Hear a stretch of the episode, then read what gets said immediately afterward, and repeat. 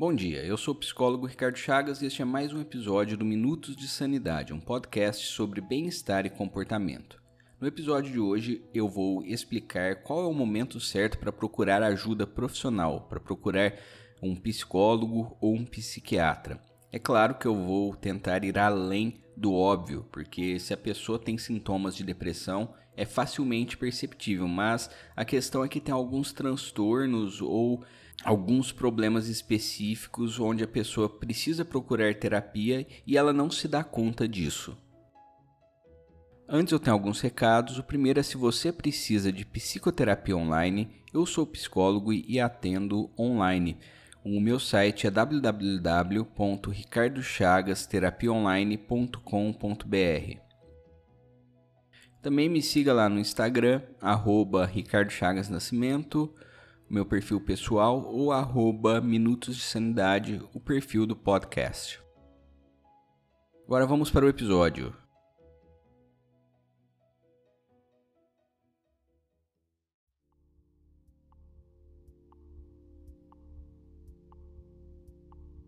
Pessoal, eu separei aqui algumas situações, alguns pensamentos e alguns comportamentos onde a pessoa deve procurar ajuda profissional, deve procurar uma psicoterapia ou uma ajuda psiquiátrica.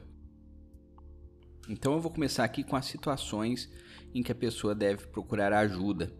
Uma situação é você deve pensar seriamente procurar ajuda, mas duas você precisa fazer psicoterapia. Se tiver duas dessas situações juntas acontecendo ao mesmo tempo, é, é de muita urgência que você procure psicoterapia ou um psiquiatra. A primeira situação é a morte de alguém próximo. A psicoterapia ajuda o indivíduo a lidar com o luto. Esse indivíduo pode desenvolver uma depressão, principalmente se o grau de convivência com essa pessoa que morreu era muito próximo. A segunda situação é um divórcio ou reconciliação conjugal. Nas duas situações, a pessoa ou o casal, no caso da reconciliação conjugal, deve procurar uma terapia para trabalhar tudo que deu errado ou para trabalhar também a independência no caso do divórcio. Outra situação é o caso de acidente ou doença. Né? Às vezes a pessoa sofreu um acidente ou às vezes ela descobriu alguma doença, não necessariamente terminal, mas talvez uma diabetes ou algo que a pessoa precise lidar o resto da vida, é muito importante que ela procure também a psicoterapia.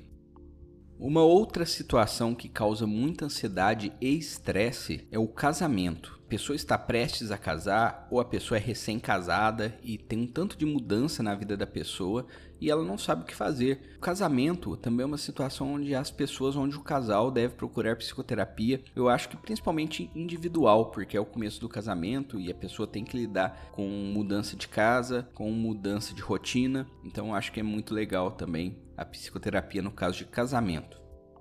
Outras situações é a perda de emprego ou aposentadoria. Nessas duas situações, a pessoa passa a ficar em casa mais do que o normal. Então, é muito importante também que ela procure ajuda para auxiliá-la nesse processo. Se há alguém doente na família, também é importante que a pessoa procure psicoterapia para saber lidar com a doença. A gravidez também é um período que para a mulher é muito complicado, é muito estressante. Então, para ela ter uma gravidez mais saudável, é recomendável que ela procure uma ajuda profissional.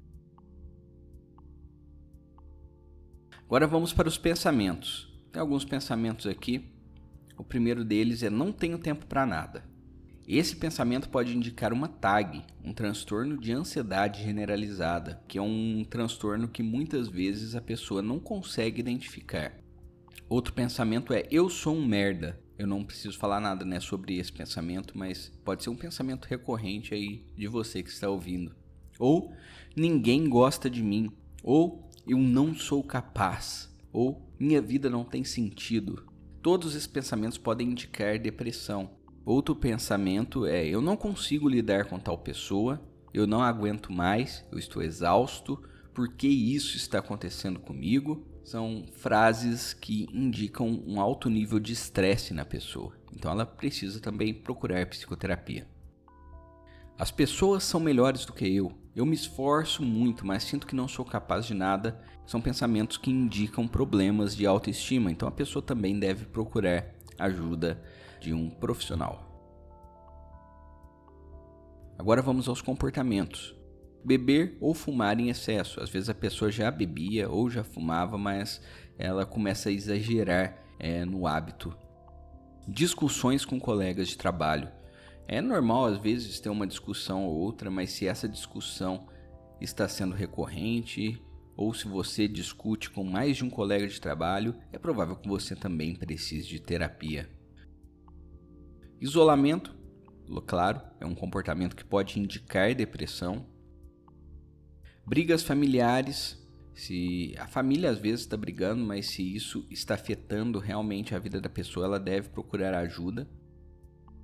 Parada repentina de atividades prazerosas, você deixa de fazer aquilo que você gosta. Se isso está acontecendo na sua vida, é provável também que você precise de terapia.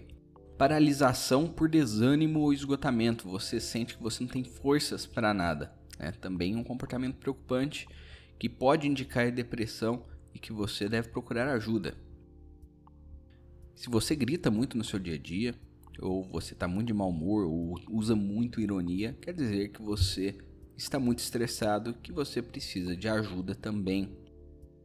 Procura por drogas ilícitas, às vezes a pessoa nunca teve interesse, né, mas ela vai atrás das drogas ilícitas e isso pode ser um problemão no futuro. E também o abuso de pornografia, que pode indicar problemas no casamento, problemas de desempenho sexual entre o casal então, pessoal, é isso. Todos esses comportamentos, pensamentos e situações são facilmente identificáveis e se você identificou que você tem alguns desses problemas, procure ajuda agora. Muito obrigado e até o próximo episódio.